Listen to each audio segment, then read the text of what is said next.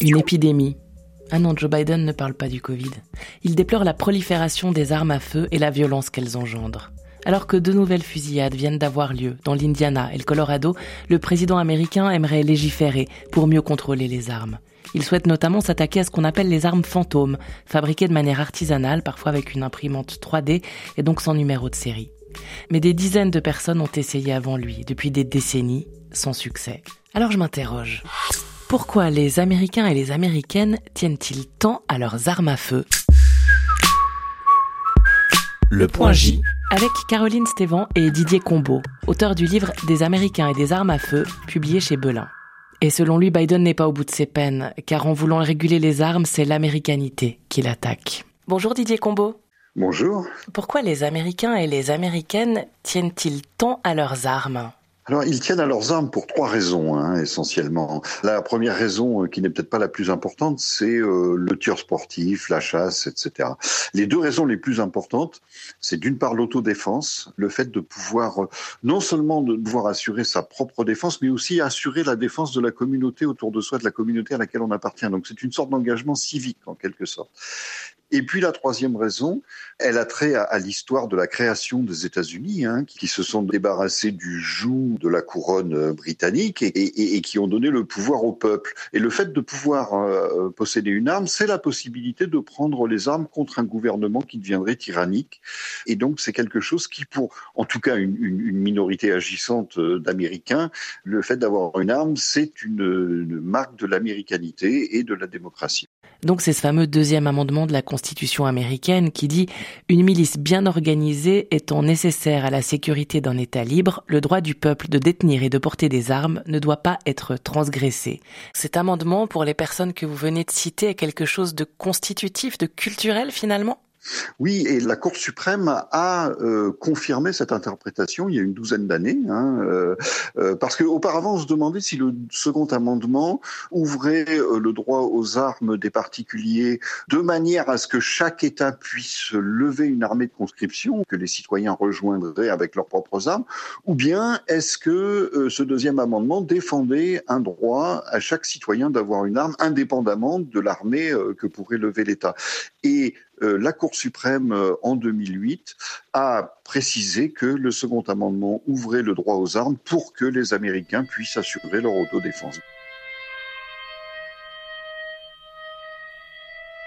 Vous aurez reconnu la musique d'Ennio Morricone, il était une fois dans l'Ouest, mais donc si je caricature, c'est ça, c'est ce mythe des cow-boys du Far West qui prévaut toujours euh, c'est le mythe de l'Américain qui est capable de ne compter que sur lui-même, hein, qui est capable d'assurer sa subsistance, sa défense, etc. Tu vois, le monde se divise en deux catégories. Ceux qui ont un pistolet chargé et ceux qui creusent toi, tu creuses. Mais c'est aussi le mythe de la révolution américaine, hein, du peuple qui prend les armes. Et, ça, c'est peut-être l'aspect le plus important d'ailleurs. Hein. Parce que être américain, ça veut dire avoir le droit à une arme. Donc, dès que le gouvernement essaie de réglementer les armes à feu, eh bien, c'est une bonne raison pour aller en acheter, puisque on est attaqué dans son américanité. Et c'est pour ça que, à chaque fois qu'il y a des projets de loi sur euh, les armes à feu, eh bien, le nombre d'armes à feu augmente. On l'a vu en 2020, par exemple. Lorsqu'il était correspondant aux États-Unis, le présentateur de notre TJ, Philippe Reva, a été impressionné par la présence des armes partout et pour tout le monde. Euh, ces petits fusils roses destinés aux petites filles. Il nous le racontera dans quelques minutes. Mais justement, est-ce qu'on sait combien d'armes à feu sont en circulation et quelle place elles tiennent dans les statistiques de meurtres et de suicides? On ne sait pas exactement combien d'armes à feu sont en circulation aux États-Unis, puisque les armes ne sont pas enregistrées. Donc tout ce qu'on peut savoir, c'est la production d'armes et, le nombre de contrôles des antécédents qui sont demandés au moment de l'achat d'une arme neuve. Mais on estime que c'est à peu près 3 ou 400 millions, donc c'est pratiquement une arme par Américain.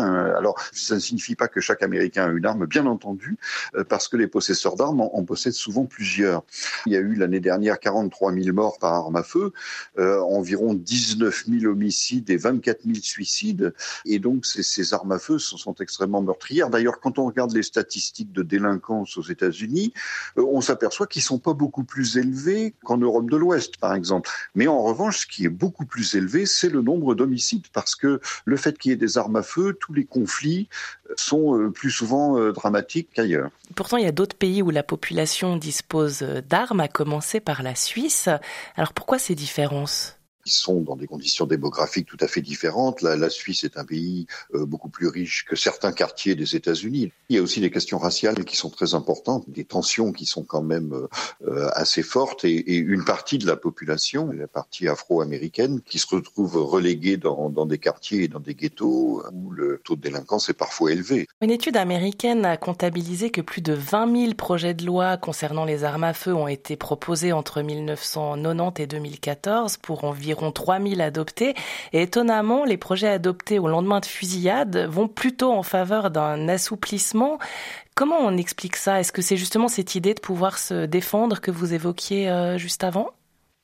Oui, on estime toujours que la réponse à une personne armée, c'est une autre personne armée en quelque sorte. Et souvent, les, amateurs d'armes avancent l'argument que euh, si on réglemente les armes, ce sont seulement les gens honnêtes qui vont ne plus avoir d'armes et que les, les délinquants, eux, continueront d'avoir des armes. Donc, euh, les, fusillades sont à la fois une argumentation pour réglementer les armes et puis, au contraire, une, une argumentation aussi pour le droit aux armes, puisque cela permettrait aux gens de mettre fin aux fusillades. On l'a vu par exemple lors de la fusillade de Parkland euh, il y a quelques années euh, en Floride, qui a eu lieu dans un lycée. Euh, des gens ont demandé à ce que les professeurs soient armés pour qu'ils soient capables de mettre fin éventuellement à une fusillade de ce type. Un sondage assez récent de USA Today indique que deux tiers des Américains souhaitent quand même un contrôle plus strict de ces armes à feu. Alors pourquoi ça ne passe jamais? La raison, c'est que la réglementation des armes à feu, c'est un sujet très complexe. Tout d'abord, on peut réglementer la production, on peut réglementer la vente, on peut réglementer la détention et on peut réglementer le port d'armes. Ce sont des réglementations qui sont différentes. Et puis, euh, effectivement, les deux tiers des Américains vont dire il faut qu'il y ait un contrôle des armes à feu. Mais ce qu'ils c'est, si, si vous me permettez l'expression, c'est un petit peu le beurre et l'argent du beurre. C'est-à-dire qu'il voudrait à la fois que les citoyens aient accès aux armes, mais aussi que les gens qui en feront mauvais usage ne puissent pas y accéder. Et ça, c'est très difficile. Alors, on essaie de le mettre en place avec des systèmes de contrôle des antécédents psychiatriques et judiciaires, mais ce sont des contrôles qui sont très difficiles à, faire, surtout dans un pays qui n'est pas centralisé comme les États-Unis. Et donc, on ne parvient pas à, à cet idéal qui serait que seuls les gens honnêtes et équilibré, euh, qui ne rencontre pas de problème dans la vie, pourrait euh, avoir accès à une arme. Et quel poids a ce lobby des pro-armes euh, aux États-Unis et peut-être en politique chez les républicains? Il a un point important parce que, alors non seulement au point de vue financier, hein, souvent on parle du financement des campagnes par, le lobby des armes, mais il a surtout un poids en, en termes de communication, c'est-à-dire qu'il va noter chaque euh, responsable politique en fonction de ses prises de position sur les armes à feu. Une note comme à l'école, hein, qui va de A à F, et ça c'est redoutable au moment des réélections qui sont très fréquentes aux États-Unis, hein, puisque les représentants, par exemple, doivent se représenter devant les électeurs tous les deux ans, donc c'est un poids énorme. Il y a aussi un énorme au Congrès parce qu'il y a un système au Sénat, un système d'obstruction qui peut obliger l'accord de 60 sénateurs sur les 100 pour euh, pouvoir examiner une loi. C'est ce qu'on appelle le filibuster. Et euh, les amateurs d'armes savent très bien utiliser ça pour euh, bloquer les, les, projets de loi. Par exemple, en ce moment, il y a 50 républicains et 50 démocrates au Congrès. Et donc, il faudrait que les 50 démocrates votent en faveur des projets de loi, ce qui n'est déjà pas gagné. Et puis, il faudrait qu'en plus, il y ait 10 républicains qui votent dans ce sens-là aussi. Et, et ça, c'est pratiquement hors de question. Mmh. Alors, est-ce qu'à votre avis, Joe Biden a une chance de réussir là où Barack Obama a échoué? Ce sera difficile. Ce sera difficile parce que il, va y avoir donc euh, ce risque d'obstruction au Sénat. Il va y avoir ensuite la, question de la constitutionnalité du texte s'il est adopté. Hein. Il y aura des attaques devant la justice qui finiront peut-être à la Cour suprême, qui est très conservatrice et donc qui, risque de, de, se prononcer en faveur des amateurs d'armes. Et puis, euh, il semble que Biden ne fasse pas de ce contrôle des armes une priorité parce que il y a bien d'autres sujets en cours. Hein. Il y a la question de l'épidémie de Covid et puis il y a cette loi sur les infrastructures qu'il veut faire adopter et il semble plus parti pour euh, se battre sur ces sujets-là que sur le sujet des armes à feu. Est-ce que vous pensez qu'il y a aussi peut-être un, élément euh, générationnel qui peut entrer en ligne de compte? On a évoqué euh, tout à l'heure cet aspect culturel, un peu identitaire des armes aux États-Unis. Est-ce qu'il compte autant pour les jeunes générations? Les lignes semblent bouger, hein, euh, surtout depuis cette fusillade dans un lycée de Floride euh, il y a quelques années. Les jeunes se sont mobilisés euh, en, faveur de la réglementation des armes à feu. Maintenant, toute la question, ça va être de savoir est-ce que ces jeunes vont changer d'avis au fil des années hein Est-ce que, est-ce que finalement c'est un changement pérenne ou, ou bien est-ce que c'est quelque chose d'assez émotionnel et qui va s'affaiblir au fil du temps? Ça, on peut se le demander. Mais on sent quand même qu'il y a un mouvement très léger. On voit que la National Rifle Association, qui est donc le principal euh, groupe de pression pour euh, le droit aux armes à feu, hein, la NRA, rencontre des difficultés financières et rencontre également euh, des difficultés légales puisqu'elle fait l'objet d'une attaque en justice de la part de l'État de New York. Pour des questions d'abus de biens sociaux, hein, les, dirigeants de la National Rifle Association utilisaient les fonds de l'association pour des besoins privés. Donc la NRA est en mauvaise passe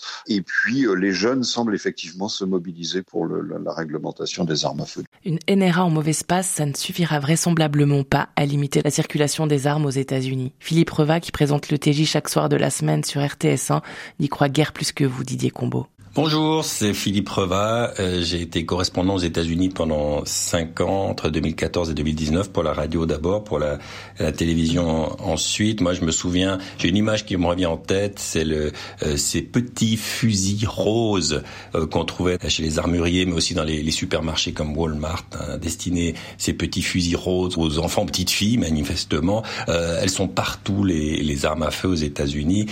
Il y a un côté ludique aussi. Les vendeurs sont toujours très sympathiques dans ces, ces gun stores, ces gun shops, euh, joviaux, mais avec toujours cette méfiance contre ceux qui veulent leur enlever euh, les armes. C'est souvent les gens euh, des villes, les démocrates, les gens des côtes.